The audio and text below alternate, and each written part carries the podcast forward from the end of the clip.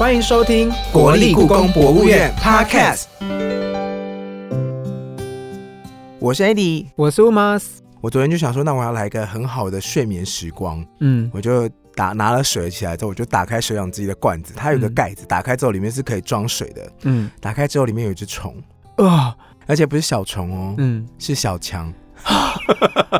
为什么要分享这件事？是因为我们今天要聊的是博物馆的安全维护。安全接护的是问题。正常的安全监护其实是连一只虫都进不去的。对，我突然，而且刚好昨天晚上跟今天录音的时候，我就特别有感。我刚看完资料，我就想说，嗯好，那 我觉得我家需要博物馆、故宫等级的安全维护，还要邀请到的人员是国立故宫博物院安全管理的赖金红科长。那在我们开始访问赖科长之前呢，我们今天呢要先进我们的故宫小百科，了解一下国立故宫博物院的文物的安全守门员。故宫文物的安全守门员。在国立故宫博物院里的收藏品都是世界上特有的文化资产，所以妥善保存文物并落实安全管理就非常重要哦。那该怎么做呢？来，让我慢慢告诉你。故宫的监控中心是院区安全维护的核心，采全年无休、二十四小时执勤方式运作，由专人搭配七大安全系统等各式科技设备，能够复式监控院区内外。除此之外，在建筑周边还设有严密的警卫守望巡逻，全天候保护文物安全，并且由安管专业人员执行文物进出借护和天然灾害防备，以提升参观品质。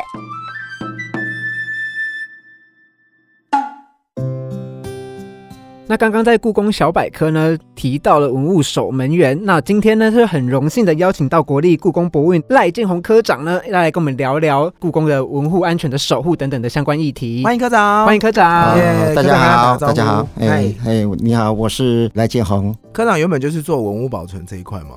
应该不是，我是来故宫才有机会来接触到那一来就是文物保存的相关科别，我们原则上来讲是比较偏安全管理的这一块。安全管理。，对对，因为文物保存有涉及到另外一个专业，就是说像典藏、哈、嗯修复那一类，还有虫这种吗？哎，对对对，像这一类的。那哦，我们是文物保存里面是属于安全管理的哦这个范畴，就是防护罩这种感觉，哎，对对对保护，贴这种感觉。哎哎，嗯因为因为因为哎、像那我想另外插一个嘴，就是像其他科比，我们之前访问过，像书画科，他们对，可能自己会写书法，嗯然后比如说像做文物研究、典藏研究，他们可能会有三四种语言。对，那请问安全防护这个，你们有什么特别技能？你们要学防身术吗？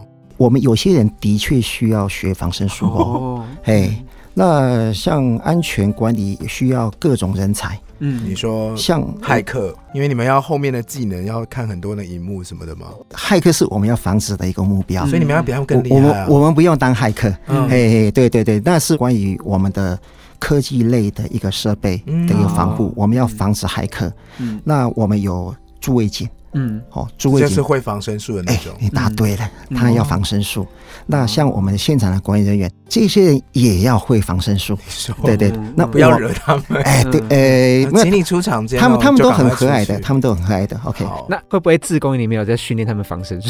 自工应该也会，因为自工切入到的话，嗯我们会针对自工来做一些防灾意识方面的一个课程。哦嗯我们还有另外一个一批人员是属于技术类的人员，嗯，对对对，这就是防骇客的那一群吗？呃，技术算是修复机器的那一类，哦对对对的。嗯那当然，我们的机器也不容骇客能让他进来破坏我们的一个资讯环境嗯哦，这是一个很重要的课题。嗯对，这也是一个资讯人员要注意的一个事情。这是身怀绝技耶。嗯嗯，刚好每个范畴的人才我们都需要。因为科长你主要处理的是安全这一块吗，。是是，那只要跟安全有关的，基本上你们科别里面都会有相对应的人才去做处理。是的，是的。哦哎、，对，那当然安全的这一块也不单只有我们院内这些人员哈、哦嗯那也需要外界的一个像政府其他政府机关，像警察、嗯消防局这方面的人员来做，给我们做一个支援。对，嗯是。科长有一个问题想要问你，就是我们今天要来聊那个文物安全嘛。那其中关于文物安全，其实就有分成说，哎，我们在院内展览的文物安全跟院外展览的一个文物安全的议题。就很想问科长说，平常故宫在院内是如何去守护文物的安全的？有什么机制跟措施？OK，呃，我来做一个说明好了哈。那我们院内的一个安全呢，主要是一个立体的一个架构。嗯立体的架构，对对对对，那我们有一个三大元素哈，嗯一个是人防，嗯好，一个是物防，嗯，再来是技防。技防对对对，这样一个防护的防吗？是是是。是由人物还有科技嗯。啊来组成一个防护的架构。嗯。那人防的部分呢，主要是呃，我们安全管理室里面有配备的哦，有编制的一个驻警人员。嗯。哦，那现场管理员有安全防护组的管理人员，嗯。那再者是也我们也有监控人员，嗯。哦，后面有一个控制中心的监控人员。嗯，由现场还有后端来做一个严密的整合。嗯。是，好、这是一个人防。嗯。那人防除了这个编制之外呢，我们有一个完善的训练，像我们的驻警，我们驻警每年都会配合台北市的一个常年训。嗯那常年训里面有包含一些像擒拿，还有一些法律常识这方面的课程。就是防身术。哎，对，这会在里面。那再者就是，如果经费够的话，我们每年都会办一次射击的训练。哦，对对对对，哈，射击训练也也会打靶对嗯，好，我们会办一次射击训练。嗯那现场管理人员除了对于游客哈展场管理这部分有一些像礼仪，还有一些像法律常识。嗯。这样一个基本的要求之外，我们还有一些对文物方面重整的一个训练。再者是后端的那个监控人员，嗯。监控人想必他要对设备要非常清楚，这个方面我们也会有一个常规的一个训练。嗯。好，这是一个人防的部分。嗯，那物防呢？物防说穿了，比如说像我们建筑物，嗯。建筑物它必须非常坚固、哈嗯。牢固的一个建筑，而且我们现在在建筑里面，我们非常重视防火，所以说它的建材里面都是要防火建材。技防的部分呢，那可以说我们院内里面有七大系统来做一个技术方面、科技类的一个运用。好像武功秘籍哦。哎，对对对对，我们七大系统里面有包含监视系统，嗯哦，所以我们有绵密的监视系统，嗯哦，再来一点有像门禁啊，嗯好、那个倒井这样的一个防护，嗯。好、像这样的侦测器，我们会密布在像我们的展间，嗯。还有我们典藏区。嗯。那再来一点是我们有透过多样的通讯系统，嗯。来做一个各个人员之间相互的一个联系。嗯，那还有一些控制系统，诸如此类。其实看不出来，我去逛展的时候没有发现有那种监视系统或者是通讯系统，而且那个玻璃啊，我以为只是普通玻璃耶，所以它其实是一个很厉害的玻璃。是。比如说嗯。今天假设我是一个坏的，我洗这个节拍啦你，是记得，然后我通过那个大门，就是故宫有一个很金属侦测对金属金属侦测，嗯金属侦测器，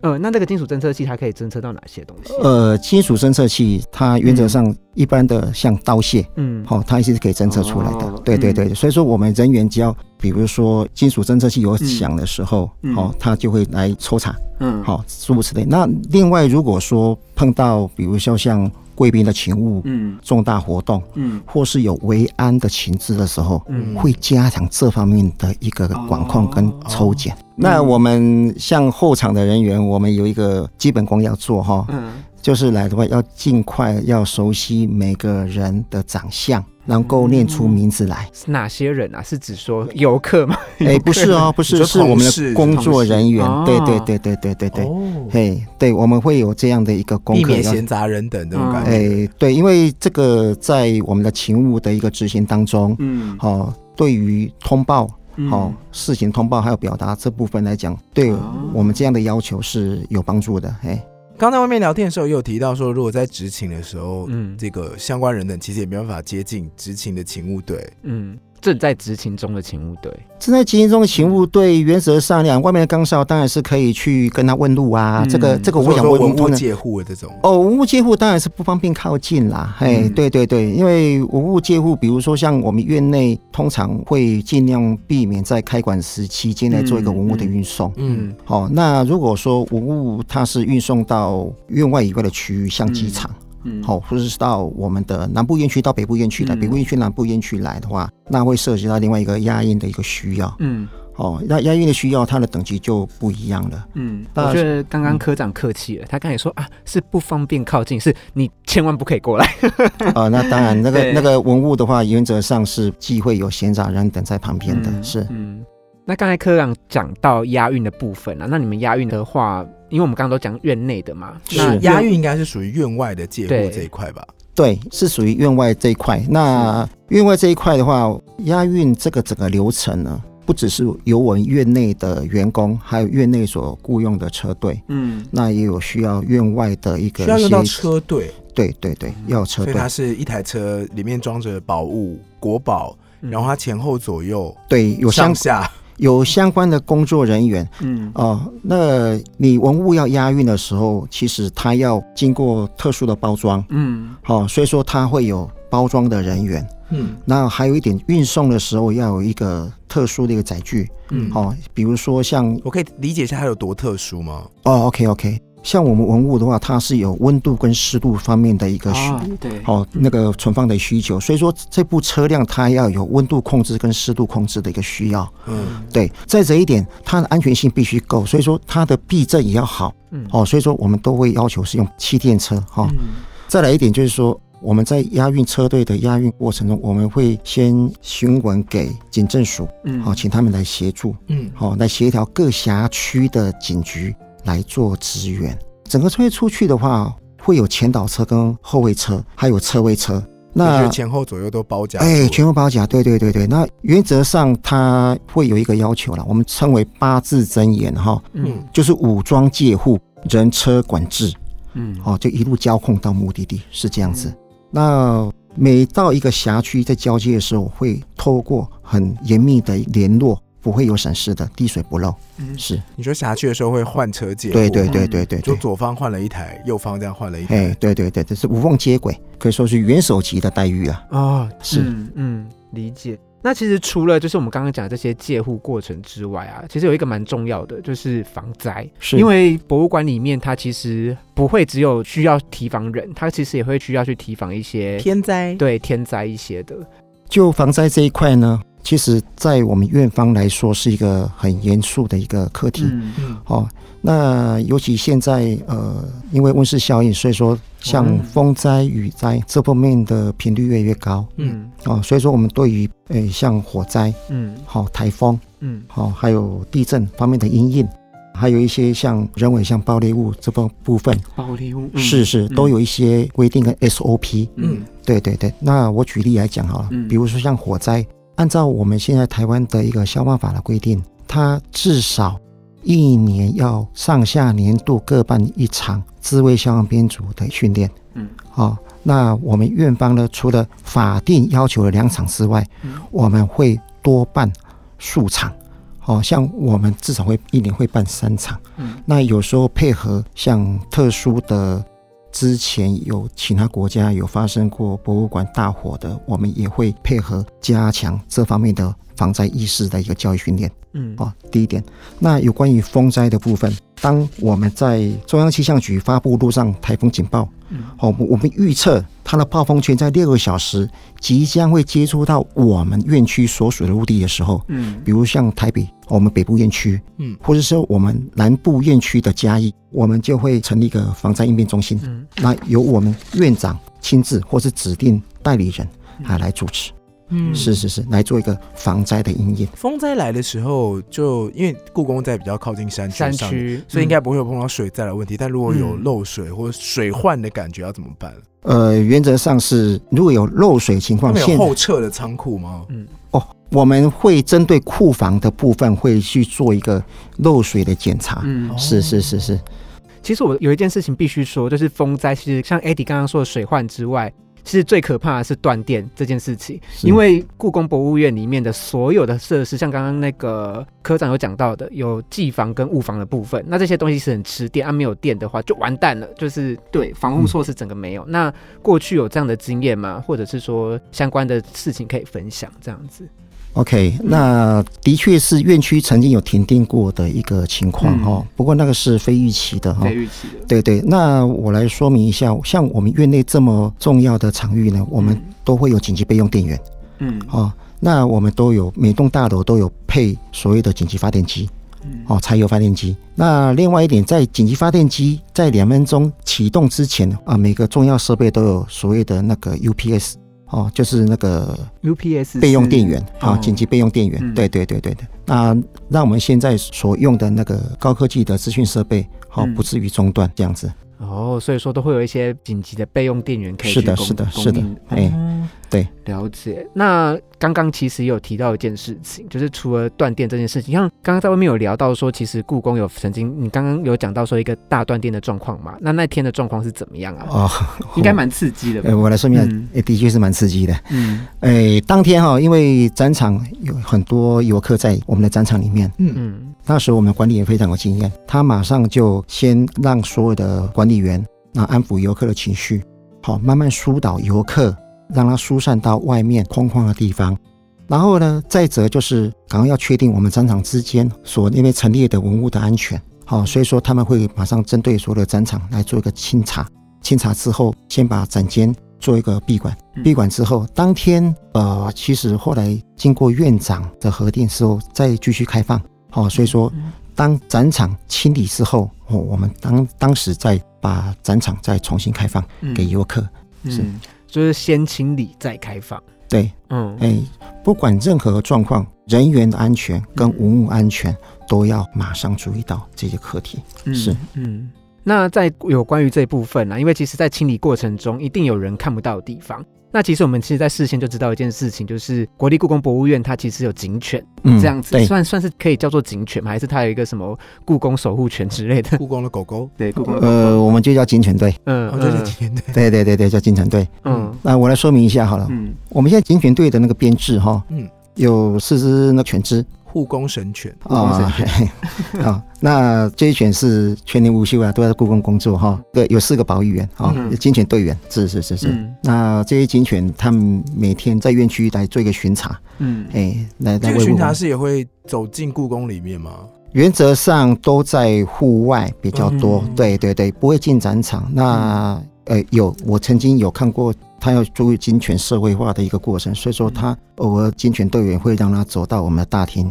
社会化是指什么？嗯社会化就是说狗狗能够习惯人在的场域哦，对对对，不会害怕或是不会有一些躁动，是是是，这个是我们的主要的一个课题，是。嗯。那警犬其实平常如果没有，就是如果科长没有说，或者说事前没有聊过的话，其实真的没有看过警犬。它是不嗯是出动的频率比较少，还是说它通常都是在什么样的状况下会需要出动啊？呃，其实它有它一个一个超课的课表哦，时间，可能刚出来的时候刚好你不在，嗯，对哦对对对，真的没看过，因为我们嗯现在毕竟近期也是去过故宫蛮多次的。它嗯是可以接近它的吗？呃，原则上，其实如果说你啊好可爱哦，不行你看到他的时候，他在工作，哦。对对对对对。那我冲过去，他会咬我们吗？应该是不会。不会啦，旁边有我们的队员，对对对，其实嗯。我们的警犬其实它的个性都很稳定，嗯，哦，只是说它在工作的时候，它会在警戒的状态，是这样子，哎。那他们吃什么啊？他们的伙食如何？呃，伙食哦，看样子伙食我有嗯去特别去请教过询哈。问一下。对对对对对对，它的嗯它的狗食其实就是一般的狗粮嗯，啊，对，那当然要注重它一些一些营养补给啊，所以说他们还会补充它钙片，钙片，嗯，钙片对，特地有钙片这样。呃，因为对对对宠物，犬因为他们犬类的这我真的不知道钙质流失会很快。不不，它嗯它每天要走很多路。嗯 嗯像我们警犬哈嗯，我们警犬它有几个重点的一个要求哈，嗯。就是要训练它像搜索，还有像它那个巡查这方面的一个嗯。特长。嗯。哦，所以说他们会排特定的一个课程，嗯。哦，来训练他们，比如说暴力物的搜索，嗯。哦，或是说对于诶我们的置物柜嗯。这方面的一个搜查，嗯哦，这部分他们会有一个固定的课程会去做这样的一个训练。哦。对对对，那巡查的部分每天例行性都会做的。嗯嗯是是是，哎，那警犬它这部分在刚刚科讲的安全防护网的三个重要环里面是属于人防吗？还是嗯，它是我们的好伙伴。嗯比较是属于人防的部分？是是是，哦，哎，那其实我们知道说，故宫在做安全管理之外，是我们上述提到的，它其实有在做展场的一些展期、换展之类的一些控制。那这部分的话，可以问一下说，你们是怎么执行，或者是像换展的话哈，就必须要跟文物单位嗯来配合。每个档期的时间哈，期程是由文物单位来决定的。嗯，我们会配合它的一个档期的置换，来做一个相关的工作。比如说文物它要到展间的话，它必须从文物典藏库里面提件。嗯，那提件出去的话，到展间这个部分会牵涉到借户。那再者就是说，呃，我们展场的环境之前如果要换展的话，可能会根据它的一个展间、展览场，它会做一个修改这一块的部分，会牵涉到一些用电或者说设备位置的一个变更。嗯，好、所以说也会跟我们的消防设备还有我们监控设备这部分也要做一个联系，好、协调。等到我们的展间都已经装修好了之后，文物要进去，我们接护过去。那接护过去之后，就有我们的研究人员在里面做布展的工作，啊，所有人就在一侧哈，或是外面来做一个接户。哦，所以原则上来讲，像换展的时候，我们通常都会在闭馆时候，其实在我们的建筑物外的门户，我们都是紧闭的。嗯，那所有的没有人员的区域呢，我们的安全设备完全是开放嗯来做警戒。嗯，好、所以说只要有人员入侵的话，我们马上就会发现的。嗯对对对，然后再一点就是说，因为我们建筑物是属于现代化的一个钢筋水泥一个建筑，对。所以说其实外面要跑进来，其实应该不简单。哦，你说如果要打个洞什么的，呃，打洞会有声音，哎，那我想问一下，像博物馆跟博物馆之间其实有很多不同的交流，像中间的文物的戒备，那你们会去交流所谓的防护安全措施吗？说，哎，我看一下国外怎么保护他们的文物。哦，对，这个部分我之前有曾经到国外去参访，嗯我们也顺便去看一下，借鉴一下人家的一个做法。他们是有那种十字网的那种镭红外，线啊什么的。原则上，像这样的课题是很很隐晦的啦。哦对对，因为牵涉到，因为每个人都有一些绝招啦，是，对对对哦大家都很坚强。大家都很坚强。哎，那我们的绝招是我们绝招啊，讲出来就不是绝招，啊，那当然，那当然，那武林秘籍讲出来就就就就不神秘了，哎可能屋顶会打开，然后就生出一只机器人之类。搞不好会哦。好，就是科长在那边留了一个悬念。因 为我自己去查资料的时候，有一些历史上不是太嗯。故宫啦，就是国外的名画有哦被盗的时候，可能嗯常常都会是那种呃工作人员在换展场啊，然后把一个东西拿下来，把东西钉上去啊，嗯。或者把东西拿下来维修。这个过程当中，他们在这种调班的时候做手脚，嗯。也都没有那种展场期间就消失，就像卡通或电影里面演的那种很戏剧性的状态，哦就比如说在一个保险柜里面突然不见那种的，或是在你脚下嗯。挖一个洞，你整个人掉下去，然后他就运走这种的、嗯嗯。就没有。嗯，我刚才有强调哈，我们的监视系统是很绵密的，嗯，所以说你在换展的时候，其实后面有很多只眼睛在看着。我觉得他，我觉得科长现在警告我们两个，就是说不要以为可以从他口中问到秘密。哎我真的想要，我会去那个欧米亚给去买。哦，对，都有很多很棒的复制文物。好，今天真的非常谢谢赖科长跟我们分享故宫的文物安全保存。那如果听完这期节目，如果喜欢的听众朋友们呢，也可以到国立故宫博物院的脸书专业呢，去我们的贴文下面帮我们分享跟按赞。那听完之后，也可以直接到 Apple Podcast 或 Sound On 啊，然后 First Story、KKBOX，KKBox、Spotify 等等的地方呢，去帮我们做分享跟评论哦。那我们今天的节目就到这边告一段落啦，下次见，拜拜。好，拜拜。拜拜。